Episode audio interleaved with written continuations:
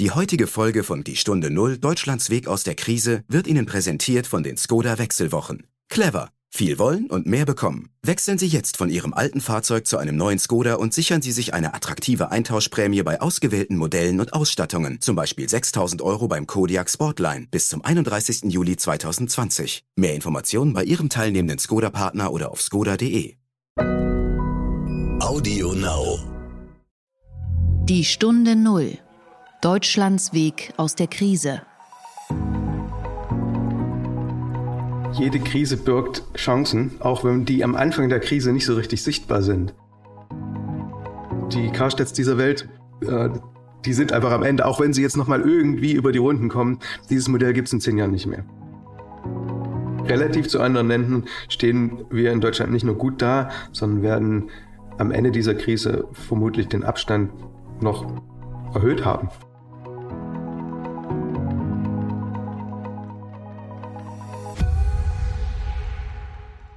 Hallo und herzlich willkommen zur Stunde Null, dem Podcast für Deutschlands Weg aus der Krise und den Neustart.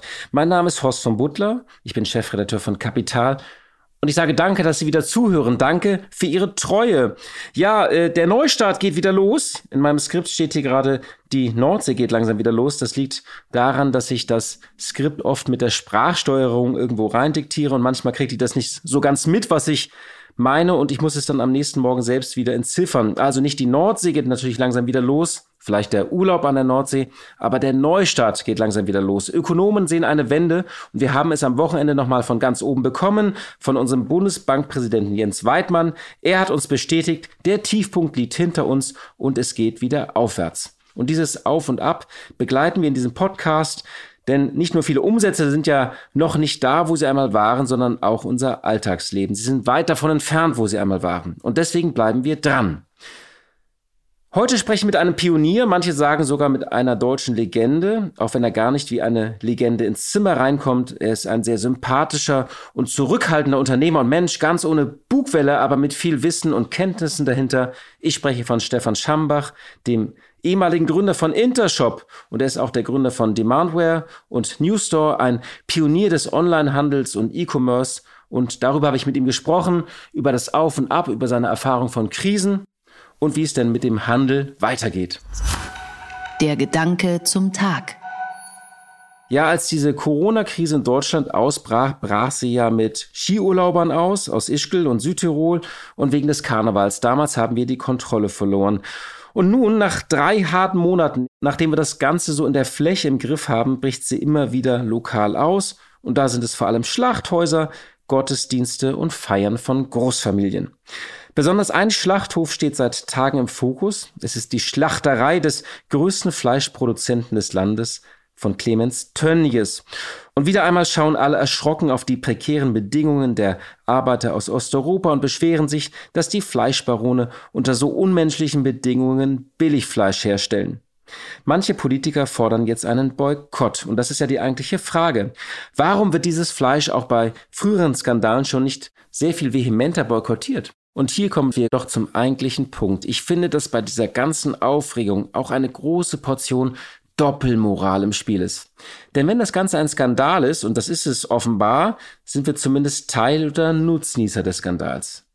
Immer wenn ich in einem Supermarkt am Kühlregal stehe, sehe ich dort Menschen, die sich stapelweise marinierte Schweinenackensteaks für 2,49 Euro in den Einkaufswagen packen. Die Supermarktketten überbieten sich seit jeher mit immer billigeren Preisen für Schweinefleisch und Geflügel. Und die Menschen kaufen es, weil sie eben viel Fleisch essen wollen und sie wollen dafür nicht viel Geld ausgeben. Überhaupt gelten die Deutschen als das Volk, das am wenigsten Geld fürs eigene Essen ausgeben möchte. Sie wollen es halt vor allem billig haben.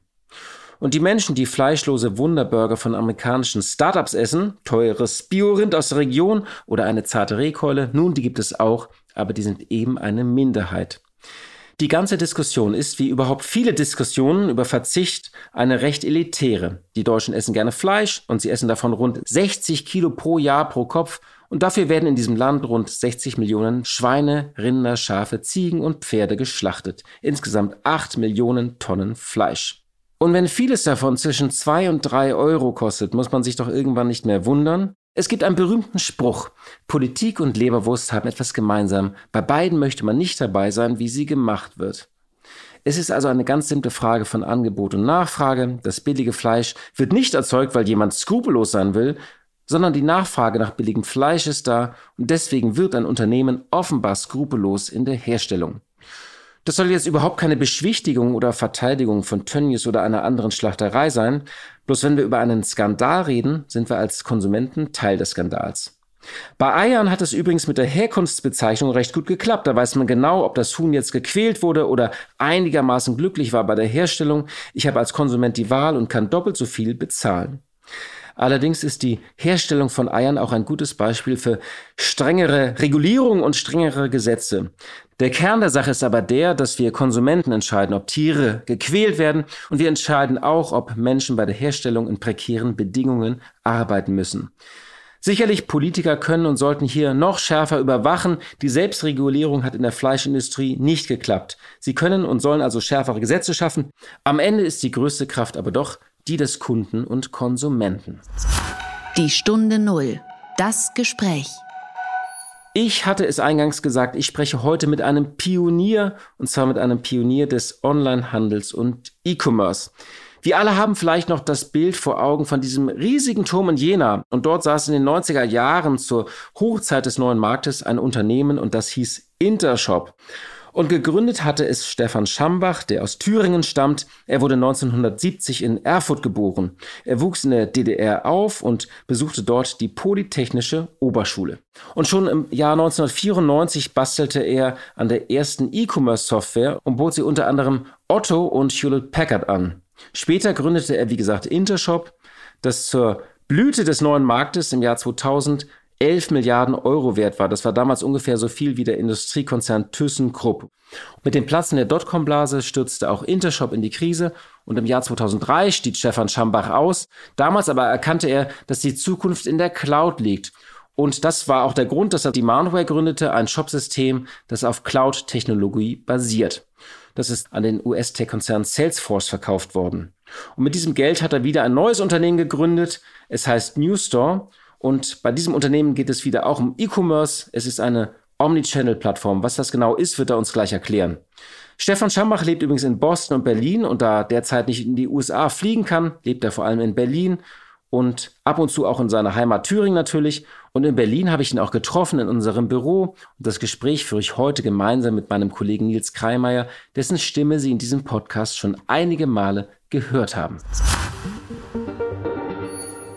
Herzlich willkommen, Stefan Schambach, hier in der Stunde Null, in unserem Podcast, den ich heute gemeinsam mit meinem Kollegen Nils Kreimeier mache. Schön, dass es klappt. Vielleicht mal zum, zum Start. Wie werden Sie eigentlich in, inzwischen am liebsten vorgestellt? Ist es so, das ist der Typ mit dem Thomas Jena und dem neuen Markt, der Tech-Unternehmer, der Demandware an Salesforce verkauft hat, als Investor oder als Gründer von Newstore? Momentan als Gründer von Newstore, denke ich schon, ja. Das ist die beste Vorstellung, ja? Ja, klar. Da verbringe ich meine ganze Zeit und Energie. Also das heißt, das andere ist Teil des Lebens, aber ist eben nicht mehr so aktuell. Ich empfinde mich schon als lebenslangen Unternehmer, klar, und da gibt es verschiedene Stationen und äh, bin eigentlich auch auf alle irgendwie stolz. Da gehört auch Intershop dazu und Torquedo und äh, ja, Demandware selbstverständlich, klar. Aber Newstar ist im Grunde mein neues Baby oder ist schon fünf Jahre alt jetzt. Und äh, ja, dem gehört meine gesamte Aufmerksamkeit. Bevor wir auf, auf Newstore zu sprechen kommen, vielleicht so als Einstieg mal die Frage, Sie haben wahnsinnig viele Umbrüche und Krisen mitbekommen. Das Ende der DDR, den Zusammenbruch des neuen Marktes, die Finanzkrise 2008. Härtet das irgendwann ab oder sagen Sie, nee, das war für mich schon nochmal eine neue Herausforderung, was, was Sie jetzt gerade erlebt haben? Jede Krise birgt Chancen, auch wenn die am Anfang der Krise nicht so richtig sichtbar sind. Das war bei der Wende so, die dann natürlich in der Wiedervereinigung irgendwo mündete und das überhaupt möglich machte, dass ich Unternehmer werden konnte. Das war in gewisser Weise um den Dotcom-Crash herum, denn da kam die Idee mit Demandware her, dass man das besser machen kann. Und das war letzten Endes, das ist auch letzten Endes dieses Mal wieder so. Nicht? Also Newstore ist wahrscheinlich eine Idee gewesen, die etwas früher da war, als der Handel bereit war, diese Technologie einzusetzen. Aber jetzt auf einmal haben wir einen riesen Zulauf. Das haben wir am Anfang der Krise auch nicht gewusst. Wir konnten, wir haben uns das gewünscht, ja. Aber momentan ähm, bin ich eigentlich so mental so drauf, dass ich sage, bei allen Schwierigkeiten, bei allen Herausforderungen, was Cash-Management zum Beispiel angeht, bei einem Startup, was noch Geld verliert, letzten Endes kommt der Markt jetzt auf uns zu. Und zwar nicht in fünf Jahren oder zehn Jahren, sondern alles passiert in einem Jahr. Wenn Sie sagen, jede Krise bietet eine Chance, das ist ja eine Erfahrung, die man wahrscheinlich ganz gut machen kann in so einem Zeitraum, den Sie da äh, überblicken. Was ist denn die, die einmalige Chance, Sie haben das ja gerade schon so ein bisschen angerissen, die diese Krise bietet? Also jetzt nicht nur für Sie, sondern vielleicht generell auch für die, für die Internetwirtschaft überhaupt. Für die Nicht-Internetwirtschaft bietet sie die größten Chancen. Mhm. Ja? Denn die Digitalisierung wird hier auf einmal mit der 10 bis 20-fachen Geschwindigkeit vorangetrieben. Es ist unglaublich, wie viele Leuten ich selbst das Umgehen mit einem Videokonferenztool Zoom beigebracht habe. Am Anfang der Krise musste ich wirklich immer erklären, da unten links ist der Kameraknopf. Und so lädt man das runter. Und äh, die Kamera muss man vielleicht einstellen, welche oder welche, welches Mikrofon und so fort. Jetzt alles kein Problem mehr. Jeder kann das benutzen. Also für mich ganz klar, dass das ersetzt die Telefonanlagen. Ich meine, Sie haben noch welche, Sie sind noch ein bisschen. Äh ja, wir stellen gerade um. Also diese alten Siemens-Telefone, die kommen raus. Also wir haben jetzt auch Skype for Business oder Teams, also haben wir auch. Aber tatsächlich, die stehen hier noch so ein bisschen als Relikt. Aber ich habe sie ganz gerne. Ich finde sie nicht so schlimm, die alten Siemens-Telefone. Da gibt es ganze Industrien, die fangen nie wieder an, eine Telefonanlage zu kaufen. Das wird einfach mit Zoom oder mit Microsoft Teams oder mit diesen Videotools gemacht. Das ersetzt das komplett und zwar weltweit und nicht, das ist nicht so ein zersplitterter Markt mit tausenden Anbietern von Telefonanlagen, ja? sondern das sind weniger, das sind fünf Firmen oder so, die sind sich aufteilen. Unglaublich. Ja, also vielleicht, also beides profitieren hier irgendwie. Diese Firmen, die, die, ähm, sagen wir mal, äh, Videokonferenzen übers Internet problemlos und einfach zu bedienen möglich machen, aber natürlich auch die der Teil der Gesellschaft, der eigentlich mit Digitalisierung bisher wenig zu tun hatte. Dazu zählen natürlich auch Schulen, Bildungseinrichtungen. Also ich kann mich noch an Beschwerden von äh, sagen wir mal, Praktikanten erinnern, die gesagt haben, ja, sie müssen unbedingt zu dieser Vorlesung, weil da gibt es Präsenzpflicht und es darf nicht aufgezeichnet werden. Ja, so würde gar keiner mehr auf die Idee kommen, sowas zu verlangen heutzutage. Das wird selbstverständlich gestreamt. Ja, also es, auf, auf, ganz viele Bereiche hat es eine, äh, sagen wir mal, eine Wirkung, die letzten Endes die die Digitalisierung also massiv äh, voranbringt und die Effizienz eine, sagen wir mal, nicht richtig mess, in Bruttosozialprodukt messbare Effizienz in allem, was wir tun, äh, hervorruft. Also da bin ich Optimist an der Stelle. Gibt es denn eine besondere Eigenschaft äh, für Gründer, Unternehmer oder Manager, die, die, in, dieser, die in dieser Krise wichtig ist? Also Optimismus, wird viel über ja. Führung äh, auch diskutiert. Also Optimismus. Man, Optimismus? Ja. Was Weil, bedeutet das für Führung? Für Führung bedeutet das, nur wer Optimist ist, sieht Chancen. Nicht jede Chance wird hinterher der Knaller, ja. Aber die, diese Fähigkeit, immer wieder aufzustehen und zu gucken, da könnte man doch was probieren, auch wenn das letzte nicht funktioniert hat, das zeichnet Unternehmer aus, glaube ich. Ja. Und äh, also verstehe ich. Bloß wenn man jetzt gerade noch Geld hat für die Juni-Gehälter, ähm, ist es natürlich schwer, Optimismus zu entwickeln und zu sagen, diese Krise ist eine Chance, nicht? Zum Glück haben wir die letzte Finanzrunde vor der Krise gemacht und haben jetzt genügend Geld, sage ich mal, um das äh, in der jetzigen Form für anderthalb Jahre äh, weiterzumachen, bevor wir nochmal uns umgucken müssen nach einem weiteren Investor. Aber das kommt letzten Endes auch aus Erfahrung. Ich werde ganz oft gefragt, was ist die eine Lehre, die ich jedem angehenden Unternehmer mitgeben will? Und ist ganz einfach. Das Geld nimmt man, wenn man es kriegen kann, nicht, wenn man es braucht. Das ist super simpel. Ja, und ich halte mich natürlich dran und diesmal hat es wieder mal geklappt an der Stelle. Also die Firma ist gut finanziert. Selbstverständlich haben wir jetzt weniger Abschlüsse momentan, ja, weil viele Unternehmen äh, sind auch, äh, sage ich mal, Venture Capital finanziert oder sie haben Sie brauchen den Cashflow für ganz andere Dinge jetzt. Ja, die müssen Ware kaufen. Ja, die können jetzt kein IT-Projekt machen. Das gibt's natürlich. Ja. Aber andererseits kamen viel größere Firmen, die das sonst intern versucht hätten, selbst zusammenzustöpseln und sagen, wir brauchen eine Cloud-Lösung und zwar jetzt sofort, weil wir können auf die Warenbestände in den Filialen nicht zugreifen. Vielleicht können Sie einfach mal so ein bisschen genauer erklären, was Sie eigentlich machen mit Ihrem neuen ja. Unternehmen. Nicht jeder äh, Hörer kann sich da ja so äh, auf jeden äh, sofort das drunter vorstellen, was das ist, eine E-Commerce-Lösung eigentlich. Ich glaube, eine britische Zeitung hat sie jetzt Mr. E-Commerce genannt oder den Erfinder des E-Commerce. Also was genau bieten Sie eigentlich an? Was? Erklären Sie es so, dass es auch meine Mutter versteht. In meinen zwei vergangenen Firmen, Intershop und Demandware, haben wir die Softwaregrundlagen für Online-Shopping geschaffen. Für E-Commerce. Newstore versucht die gleiche äh, Technologie sozusagen für äh, Filialen äh, nutzbar zu machen. Ja? Also wir versuchen sozusagen das, was im E-Commerce, was wir da gelernt haben, in die Filialen derselben Marken reinzubringen. Letzten Endes kann man sich so vorstellen, wer schon mal in, in einem Apple Store war, wo die Mitarbeiter alles auf ihrem iPhone machen können und man nicht zu einer Kasse muss. Das ist ungefähr das, was wir für die für unsere Kunden tun. Ja? Also die Filialen werden dann nicht mehr mit Kassensystemen betrieben, sondern die Verkäufer haben ein Smartphone und die können alles auf dem Smartphone verkaufen, was im Laden ist. Und sie können Dinge verkaufen in demselben Warenkorb sozusagen, die sich nicht im Laden befinden, die es auf der Website gibt oder die es in anderen Filialen gibt. Ja? So, und jetzt mal übersetzt, was nützt mir das? Wenn ich das als Kunde ähm, zum Beispiel ein Outfit kaufen will bei einem, bei einer Modemarke und äh, die Hose gibt es passend, äh, den Gürtel gibt es auch passend, aber das Hemd gibt es nicht in meiner Größe.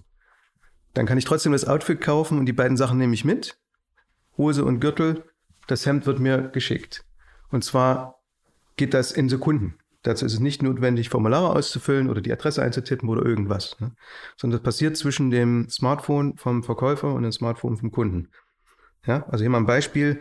E-Commerce und traditioneller Handel mischen sich.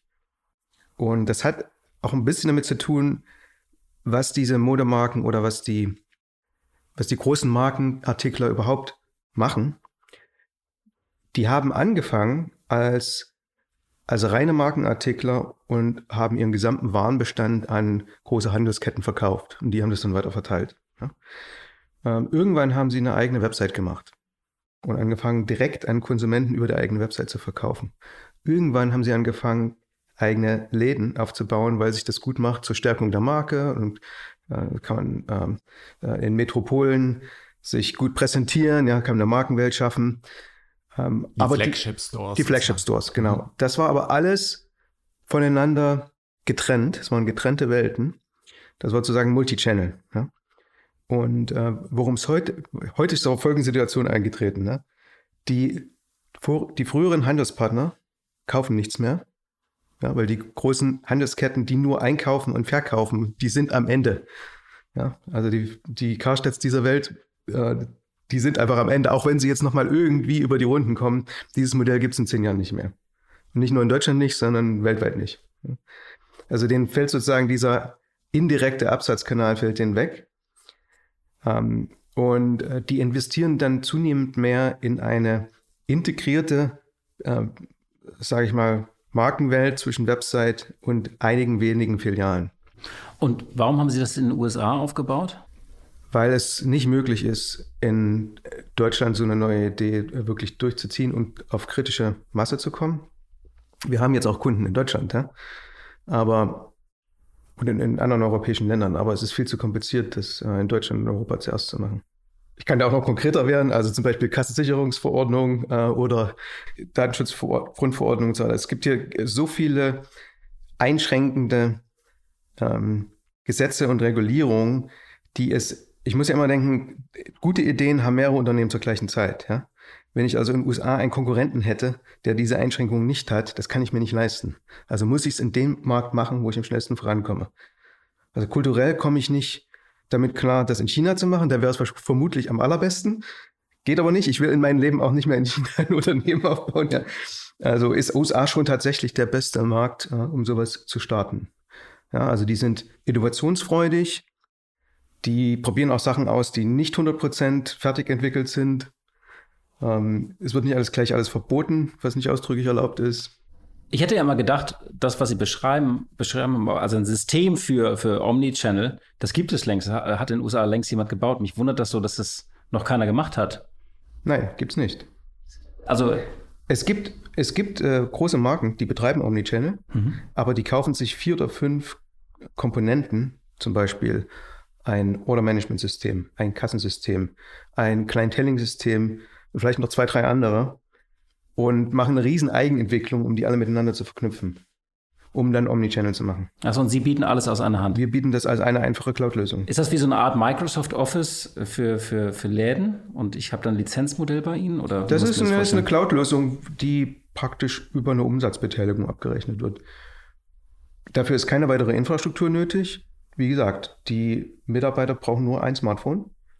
Gibt es eine App dazu und die App macht alles und unser Cloud macht im Backend alle komplizierten Sachen. Jetzt sagen Sie ja sowas wie Karstadt, also so diese Mittlerfunktion beim Handel wird es in 10 bis 15 Jahren nicht mehr geben. Solche Sätze lösen in Deutschland ja einen gewissen Grusel aus, glaube ich.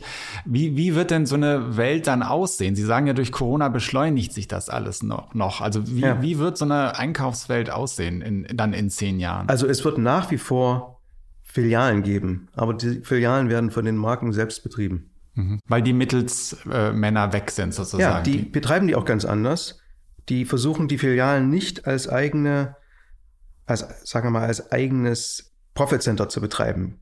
Ja? Wir haben jetzt, wir haben zum Beispiel die Lego-Filiale hier drüben, ja, mit, mit der Lego-Welt, wenn man sich das genau anguckt, die können ja nicht von den wenigen Verkäufen von den Produkten leben, sondern das Ganze hat eine Werbewirkung. Dort äh, werden neue Kinder sozusagen mit Lego vertraut gemacht und irgendwann wird gekauft in anderen Kanälen womöglich. Ja? Und so muss, so muss man sich die Investition in Filialen von großen Marken vorstellen in Zukunft. Es wird weniger geben, die werden sehr aufwendig gestaltet sein, die dienen vor allem dazu, Neukunden zu gewinnen, die dann in allen anderen Kanälen, unter anderem auch auf der Website, weiterkaufen. Das heißt aber, in so einer deutschen Kleinstadt oder einer mittelgroßen Stadt wird es dann unter Umständen gar kein, solche Geschäfte gar nicht geben. Wird es weniger geben, ja. das wird so sein. Ist das so ein bisschen so das Nespresso-Prinzip? Ich gehe in Filialen rein, um mich da wohlzufühlen und es ist eine eigene genau. Inszenierung sozusagen. Genau. Und äh, die Formel, nach der die, Mark, die, der, die Marke berechnet, ob sich das lohnt oder nicht, die funktioniert einfach anders. Ja? Also man kann ja dann berechnen, was ist die Customer Acquisition Cost? Also wie viel hat es gekostet, also sage ich jetzt mal, die Fixkosten von dem Laden pro Monat geteilt durch die Neukunden, die vorher noch nie was von, sage ich jetzt mal, dem Beispiel Lego gekauft haben. Ja. Ähm, dann weiß ich, wie viel das gekostet hat. Und dann gibt es aus den Rest der Daten den Customer Lifetime Value, also wie oft hat der Kunde dann danach gekauft und wo, in welchen Geschäften, online und so weiter und so fort. Vielleicht hat er auch eine Kundenkarte, kann man das tracken. Ähm, und dann weiß ich, ob sich der Laden lohnt. Das ist aber eine andere Rechnung als ein Profit Center, ja? wo man sagt, okay, der Laden hat Kosten, der Laden kauft Ware ein, der Laden verkauft sie wieder. Wo, ja? Und äh, diese neue Herangehensweise, dass man die Kundenakquisitionskosten und äh, den Wert, den der Kunde dann sozusagen hinterlässt, verrechnet und daraus entscheidet, wie viel Filialen man sich wo leisten kann. Ähm, die ist ganz interessant, weil die ähm, vergleichbar ist mit den Kundenakquisitionskosten, der Customer Acquisition Cost online. Durch das Duopoly von Google und Facebook sind die Preise für die Neugewinnung eines Kunden online sehr, sehr hoch. Und über eine Filiale, selbst bei den teuren Mieten, ist es etwa 30 Prozent weniger ähm, kostenintensiv, einen Neukunden zu entwickeln, äh, zu gewinnen. Ne? Und das ist im Grunde genommen das, was die Marken machen momentan. Ne? Die, äh, die investieren in ihre eigene Filialinfrastruktur vorsichtig. Das wird nie so viele geben wie zum Beispiel bei einem Franchise-Nehmer oder so. Ja? Die machen es natürlich oft in Metropolen oder in Städten, wo sie sich eine gewisse, ja, einen gewissen Verkehr in dem Laden irgendwie erhoffen. Und äh, das wird ein integraler Bestandteil des Geschäftsmodells. Ja. Und dafür ist es übrigens auch nötig, zu wissen, wer ist der Kunde, egal ob er auf der Website kauft oder im, im Laden. Und das sind Dinge, die sind in den USA viel einfacher zu handhaben, als wenn man damit sofort in Europa oder gar in Deutschland anfangen würde. Galerie Karstadt befindet sich ja schon im Schutzschirmverfahren, aber auch andere Marken, zum Beispiel Esprit oder, oder Hallhuber. Heißt das, dass die vielleicht ganz anders aus dieser Krise dann zurückkommen werden mit ganz anderen Konzepten, das, was Sie gerade beschrieben haben? Also nicht, dass es darum geht, noch wieder da von, von 100 Filialen auf 70 runterzugehen, sondern dass man sagt, die, konzentrieren sich gleich auf die Strategie, wie Sie skizziert haben. Ja, das, äh, ich meine, alle großen Markenartikler schwenken um auf so ein, ein sogenanntes integriertes DTC, Direct-to-Consumer-Modell. Und die, die das zu lange ignoriert haben, haben heute Schwierigkeiten. Ja, es gibt so einen Geschäftsmodellunterschied zwischen dem, was Esprit macht und dem, was Karstadt macht. Ja, also Esprit macht ja eigenes Design, eigene Produktion und so weiter und so fort. Diese Marke wird weiterleben, in einer anderen Form vielleicht, egal was passiert. Ja. Ähm, Karstadt glaube ich nicht. Weil Karstadt ist letzten Endes ein ähm, Konzept, was man zu den Zeiten von Internet auf der einen Seite und markeneigenen Filialen auf der anderen Seite nicht mehr braucht. Die werden dazwischen zerrieben. Und ich sag mal, der Handel ist letzten Endes eine Geschichte von, ähm, sag mal, dem Eliminieren von Intermediären, sobald es technisch möglich ist. Das ist einfach so. Das kann man auch gesetzlich nicht aufhalten. Was wird aus der berühmten deutschen geliebten Fußgängerzone, wenn das so ist? Die wird hochwertiger wird interessanter. Im Moment wertet sie ja eher ab. Das sind Im Moment Döners ja, okay. das liegt aber direkt an, das liegt an der Krise und der, an der unmittelbaren Wirkung der Krise. Ja. Aber ich würde sagen, es wird weniger Malls geben und es gibt interessantere und hochwertige äh, äh, Fußgängerzonen, weil der andere Teil des Effektes ist, dass mehr Marken in eigene Filialen investieren, die es vorher nicht getan haben. Weniger Malls wird es geben. Also das ja. heißt, die Arkaden hier im Potsdamer Platz sollten am besten Also die großen Shopping-Center, da glaube ich nicht so recht dran.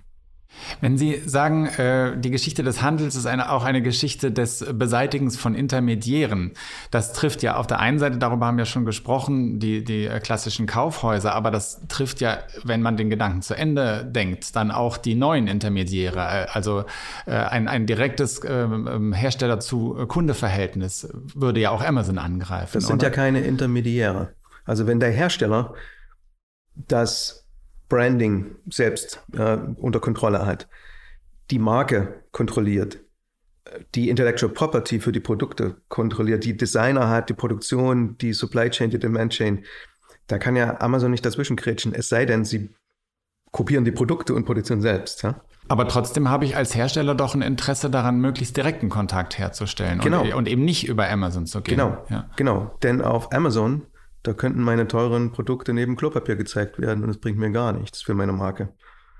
In eigenen Filialen, auf der eigenen Website kann man die Kunden in eine eigene Markenwelt entführen, was diese Markenartikler ja auch möchten. Das wollten sie auch vorher, aber die Kosten, um dahin zu kommen, sind eben jetzt wesentlich geringer als, sage ich mal, vor 20 Jahren. Da war es eben nötig, über Intermediäre das zu machen, über jemanden, der die Marke lizenziert hat in einem Land oder über Franchise oder über Department Stores, die die Ware abgekauft haben. Inwieweit wird das Ganze jetzt beschleunigt? Also Sie sagen ja, dass äh, was sich normalerweise im Laufe von zehn Jahren äh, ähm, äh, abspielt, das läuft jetzt in zehn bis zwölf Monaten. Ähm, sehen Sie das schon? Also beobachten Sie schon Zahlen? Äh, was, was, was ist da zu sehen? Also es wird selbstverständlich massiv in Technologie investiert, die die Anwesenheit in einem Büro nicht mehr nötig macht oder in einer Schule nicht mehr nötig macht. Das passiert überall weltweit. Jetzt gerade, das kann man ja sehr deutlich sehen, ne?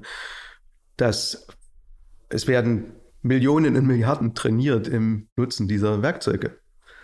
Und selbst, sagen wir mal, Ämter oder äh, öffentliche Services, Regierungsstellen und so weiter können sich dem nicht mehr entziehen, indem sie in der Vergangenheit wurde schlichtweg gesagt, nee, du musst hierher kommen und das Formular persönlich abgeben. Also all diese Dinge, die müssen jetzt irgendwie anders geregelt gut, gut, werden. Das ist jetzt sozusagen die normale, also das, was Sie schon äh, beschrieben haben, die, die Digitalisierung, die sich durch die Gesellschaft durchfrisst genau, sozusagen, aber ganz konkret auf den Handel bezogen. Ähm, also ja. beobachten Sie, dass kleine ja. Familienunternehmen, ja. Mittelständler stärker umsteigen auf Ja, ich gebe Ihnen ein Beispiel. Ich habe mit einem IT-Chef von einem Juwelier, also einer großen Juwelierkette in den USA gesprochen, die sich im Familienbesitz befindet. Ja? Namen würde ich jetzt mal aus Rücksicht der Vertraulichkeit nicht nennen. Ja? Und ähm, der hat mir beschrieben, wie die Krise sie erwischt hat. Der hat mir beschrieben, dass sie mussten natürlich selbstverständlich sofort erstmal alle nach Hause schicken, ähm, weil die dürften sich nicht, also die, die Mitarbeiter in den Filialen, die dürften sich ja dann nicht mehr aufhalten. Ne? In den USA gibt es sowas wie Kurzarbeit nicht. Da gibt es Furlough. Furlough heißt so eine Art unbezahlter Urlaub. Es gibt gar kein Geld. Aber technisch kann man, sobald es weitergeht, wenn man vom Arbeitgeber gerufen wird, wieder anfangen. Ja. Also ist also nie rausgeworfen worden, aber es gibt eben null Geld. Ja. So sind sozusagen fast alle Mitarbeiter, bis ein paar wenige in der Zentrale zu Hause. Und das Geschäft geht aber irgendwie weiter. Die haben eine Website ja, und dort kaufen Leute was auf der Website. Dann rufen die das Callcenter an. Ja, so, aber die Callcenter-Mitarbeiter, die sind auch zu Hause. Das Callcenter hat eine Telefonanlage. Das kann man nicht mit nach Hause nehmen. Ja, dann gibt's bei der Telefonanlage irgendwie so eine Krücke, wo es so ein bisschen auch über den Computer geht. Aber das läuft unter Windows 7. Windows 7 gibt's nicht mehr. Die IT-Abteilung versucht, Windows 7 Computer irgendwo zu kaufen. Ja? Sie findet die irgendwo in, in Südamerika, aber es lässt sich nicht transportieren, weil die Transport, Transportwege nicht funktionieren. Ja?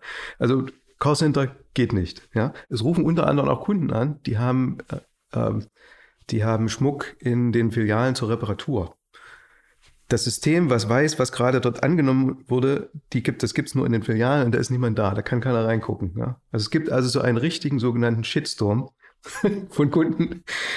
Was das jetzt sei, letzten Endes verursacht dadurch, dass die notwendigen Investitionen etwas, wo man nicht an einer, äh, sagen wir mal, an einem alten Gerät irgendwo an einem bestimmten Ort sein muss, nicht gemacht wurden. Ne? Und äh, da sagte mir dann, er ist jetzt sozusagen, er hat jetzt freie Hand von der Familie, alles rauszureißen und alles neu zu machen. Da hat er vorher, also hat jahrelang gebettelt, auch also stückchenweise Systeme ersetzen zu dürfen. Ne? Und jetzt hat er praktisch in der Krise, obwohl es Geld, sage ich mal, würde man denken, vielleicht knapp ist, hat die Familie eingesehen, das geht so nicht weiter. Wir müssen das dringend von Grund auf modernisieren. Und solche Geschichten höre ich jeden Tag. Und das ist das, was uns momentan hilft, ähm, ähm, mit Newstore. Also das, was wir machen, das hat eben nicht jedes traditionsbewusste Unternehmen gleich so nächste Woche oder nächsten Monat vorgehabt, ja, sondern viele gucken sich das interessiert an und sagen, naja, da möchten wir erstmal sehen, dass das unsere Konkurrenz soll das erstmal testen. Und in zwei Jahren gucken wir uns das nochmal an. Die sind jetzt eher so drauf, wenn wir nicht auf die Filialen zugreifen können und auf den Warenbestand dort und das nicht auch verkaufen können, dann wird es da drin schlecht. So bei Mode ist es ja so, dass nach einer gewissen Zeit kann man das einfach nicht mehr verkaufen, weil die Saison vorbei ist für eine Ware. Man kann es auch nicht fürs nächste Jahr aufheben, es muss weg. Also es gibt wirtschaftliche Zwänge und auch den Kunden, der erwartet, dass es auch weitergeht, wenn die Filialen mal zu sind, ähm, die, treiben, die treiben diese äh, Entwicklung für den Handel massiv voran. Und zwar auch für Mittelständler. Und es ist gerade so, also die, die kapitalmäßig schlecht ausgestattet sind, und so mittelgroß sind, die haben die größten Probleme. Die kleinen, die stehen wieder auf. Dem bleibt auch nichts anderes übrig. Ja? Und die ganz großen, wenn sie ein, gutes Geschäft haben und äh, gut finanziert sind, wie sage ich mal, keine Ahnung, Adidas oder Hugo Boss, natürlich überleben die das irgendwie. Ja? Ähm, die dazwischen, die haben echt Schwierigkeiten. Sehen wir überall. Ja? Aber sie kämpfen. Wie führen Sie gerade eigentlich Ihr Unternehmen? Sie sind sonst zur Hälfte der Zeit in den USA und können ja nicht immer jetzt äh, da einfach hinfliegen. Ich sitze mehrere Stunden am Tag in äh, Videokonferenzen. Und geht gut? Es geht gut, aber so habe ich mir mein Leben nicht vorgestellt. Also, Sie würden gerne wieder hin. Ich sage mal so, also ich versuche die Dinge, die in meiner Zeitzone liegen, zwischen ja, dem Frühstück und äh, um zwei zu erledigen. Und dann bin ich praktisch bis spät abends teilweise um neun oder, oder noch später äh, in Zoom-Konferenzen mit potenziellen Kunden, mit potenziellen Partnern, mit äh, meinen Mitarbeitern. Das heißt, auch Sie haben Interesse daran, dass das dann doch irgendwann mal vorbeigeht. ich würde gerne den Mix wieder auf normal drehen. Ja? Also wir hatten vorher auch schon viele Videokonferenzen. Damit habe ich auch kein Problem.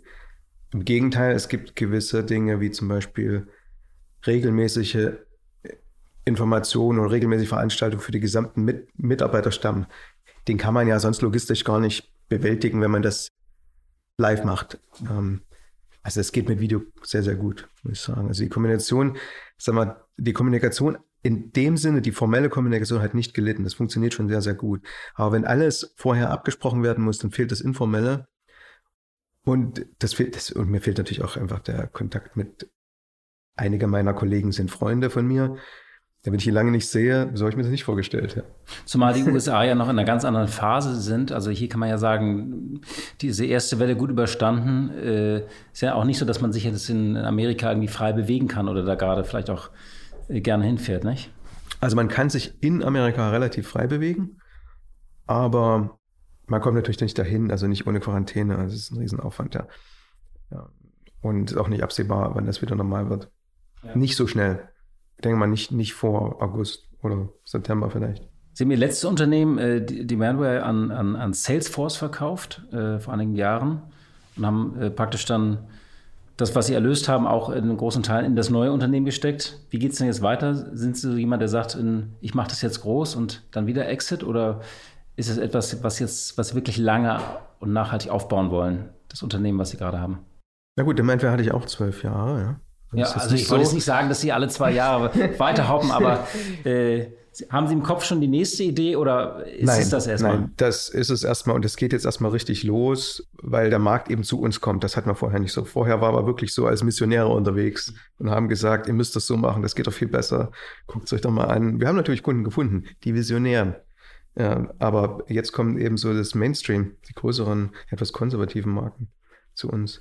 Und das macht Spaß. Also ich möchte das gern erstmal so richtig wachsen sehen. Und können Sie der Nachfrage überhaupt, ähm, also können Sie da liefern oder werden Sie gerade so ein bisschen überrannt? Naja, das Schöne bei Cloud Service ist, die, man die kann man ja liefern. Genau, also man muss nicht alles neu herstellen, aber Sie können das gut auch, auch, auch vom, von Ihrem Vertrieb und vom Kundenservice und so, das können Sie alles gut bewerkstelligen. Ja. Weil sie können, ihre Leute können ja auch nicht rumfahren im Moment zu so einem. Wir machen das alles remote. Wir machen das alles remote. Der Vertrieb ist remote, die Services-Leute arbeiten remote, die Integration in die Systeme von unseren Kunden sind remote, alles ist remote. Also da ist überhaupt nichts mit Besuchen.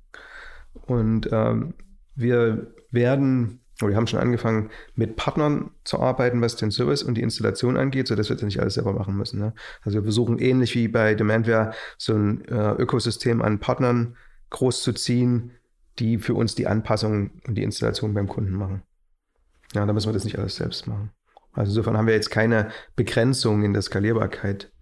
Deutschland, letzte Frage, vielleicht so gegen Ende. Deutschland nimmt jetzt mal viel Geld in die Hand äh, im Rahmen dieser Krise, also in einem Konjunkturpaket äh, für Glasfaser, für, und die wollen in Quantencomputing investieren schafft Deutschland damit diesen berühmten Anschluss an die Digitalisierung, über den ja viel gestritten wurde in den Jahren davor? Oder also wie, wie schauen Sie im Moment auf unser Land, äh, auch äh, den Modernisierungsschub, den es einfach durch diese Krise jetzt bekommt oder, oder nicht bekommt? Den bekommt es schon und den finde ich gut, den Schub. Das, das hilft. Ich sag mal, relativ zu anderen Ländern stehen wir in Deutschland nicht nur gut da, sondern werden am Ende dieser Krise vermutlich den Abstand noch erhöht haben. Ja, also Deutschland wird aus der Krise relativ gesehen zu anderen Ländern profitieren. Woran machen Sie das fest? Also wir verhalten uns einfach cleverer. Wir haben das Glück, dass wir eine Regierung haben, die, sagen wir, einigermaßen planvoll vorgegangen ist. Das hat nicht jedes Land. Das muss man auch mal sagen. Ist ja lustig, weil viele sehen das ja auch nicht so, nicht? Also ähm, sagen, oh, Flickenteppich und jeder Ministerpräsident macht, was er will. Man kann immer Dinge noch besser machen. Das will ich ja gar nicht bestreiten. Aber relativ zu anderen Ländern, denke ich, stehen wir ganz gut da. Und die neue Corona-App, haben Sie die schon runtergeladen? Gleich heute Morgen gemacht. Ja, Habe ich witzigerweise auch heute Morgen gemacht. Also ich lasse sie jetzt einfach im Hintergrund laufen und dann muss man gucken, nicht? Das ist ein großes Experiment, schauen wir mal. Ja. ja. Ja, Herr Schambach, vielen Dank äh, für Ihre Zeit, dass Sie hier rübergekommen sind und ähm, danke, dass Sie in unseren Podcast gekommen sind. Die gute Idee. Wochenlang haben wir um den Sommerurlaub gebangt und gerungen. Und wenn es um den Sommerurlaub geht, darf bei den Deutschen natürlich eines nicht fehlen, Mallorca. Spanien hatte ja einen sehr harten Lockdown. Mallorca kam etwas besser weg und die Insel lebt wie keine zweite vom Tourismus und gleichzeitig muss sie verhindern, dass jetzt dort alle das Virus importieren und die Hotels und Restaurants müssen natürlich auch lernen, mit den Urlaubern und Touristen umzugehen. Und an einen Ballermann ist in diesen Zeiten natürlich überhaupt gar nichts zu denken. Und vor einiger Zeit kam man auf die Idee, dort Testurlauber hinzuschicken, damit die Insel etwas lernen kann und auch die Touristen natürlich. Und wie es zu dieser Idee kam und wie das Ganze läuft, erklärt uns Ciro Krauthausen. Er ist Chefredakteur der Mallorca Zeitung. Also derzeit sind sehr wenig Touristen hier. Ähm, dieses sogenannte Pilotprojekt war ja auf ursprünglich 11.000 Urlauber ausgerichtet. Davon, es werden wesentlich weniger sein. Unter anderem deswegen, weil die spanische Zentralregierung ja auch den Reiseverkehr freigegeben hat. Also sozusagen dieses Pilotprojekt, was ja eine Ausnahme war für eine ganz kleine Kundengruppe, die das einfach mal testen sollte, ist damit eigentlich auch hinfällig. Das ist ein, war sozusagen ein, eine ganz besondere ähm, Ausnahme, die für die Deutschen gemacht worden ist. Ähm, was andererseits auch schlüssig ist ähm, angesichts der, der ähnlichen Infektionszahlen und vor allen Dingen angesichts der engen Verbindung zu, zu Deutschland, also sozusagen, oder die über Jahre hin gewachsene Verbindung zwischen Mallorca und Deutschland. Ähm, schließlich urlauben hier schon seit Generationen viele Deutsche. Wir haben das aus der mallorquinischen Perspektive als einen sehr gelungenen Marketing-Coup ähm, wahrgenommen, ähm, weil es tatsächlich natürlich irgendwie Mallorca ähm, international wieder und vor allen Dingen in Deutschland wieder ins Zentrum der Aufmerksamkeit gerückt hat. Also Mallorca ist wieder da. Ähm, das ist jetzt marketingtechnisch war das tatsächlich irgendwie ein, ein Riesenerfolg, denke ich. Also alle haben von Mallorca gesprochen und, und das tut dieser Insel gut, weil sie ja halt sehr ähm, abhängig abhängig ist auch von den, von den Touristenzahlen.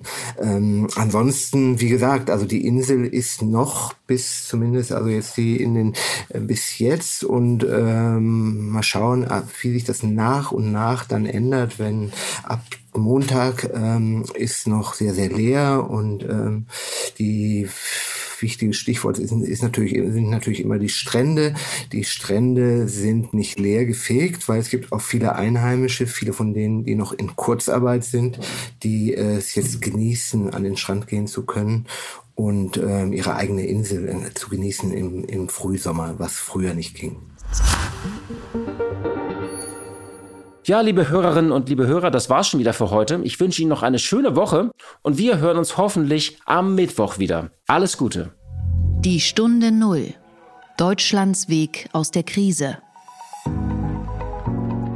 Dieser Podcast ist Teil der Initiative Gemeinsam gegen Corona.